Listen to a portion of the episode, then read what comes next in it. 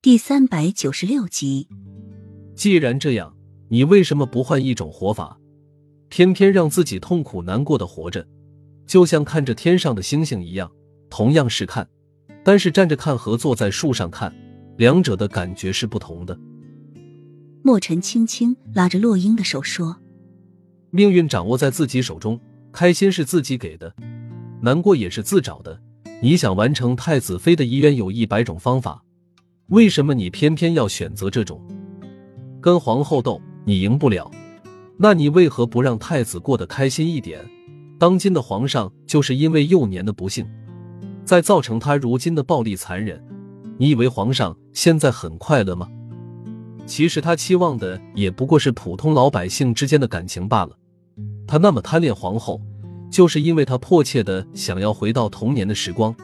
皇后只是他的一个寄托，所以太子当不当太子不重要。人这一辈子最要紧的是为自己而活，不是别人。我相信雨涵也希望他的孩子能有个快乐的童年，不愿他接触到那些尔虞我诈。所以你不要和皇后斗了，做回你自己。洛英撩起眼眸，看着墨尘眼中的真诚，垂下眼眸，眼底有一丝动容。墨尘说的很对，这一辈子最重要的是为自己而活。他现在是为仇恨而活。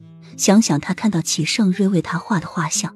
为他写的日记，他的东西他都一直留着，而且他推他下悬崖，也是因为他知道云霄谷底有一位异仙，并且那也是一个世外桃源。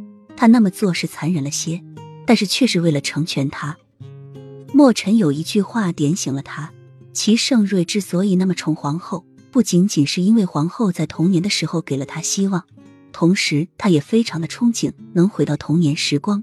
他虽然得到了这一切，却是表面的风光。但是内心却一点都不开心。皇后是他的一个寄托，他的慰藉，所以他最后会选择皇后。他说他和皇后都是他的挚爱，谁也不想放弃，但是不得不做出一个选择，在快乐和爱情中间，他选择了前者。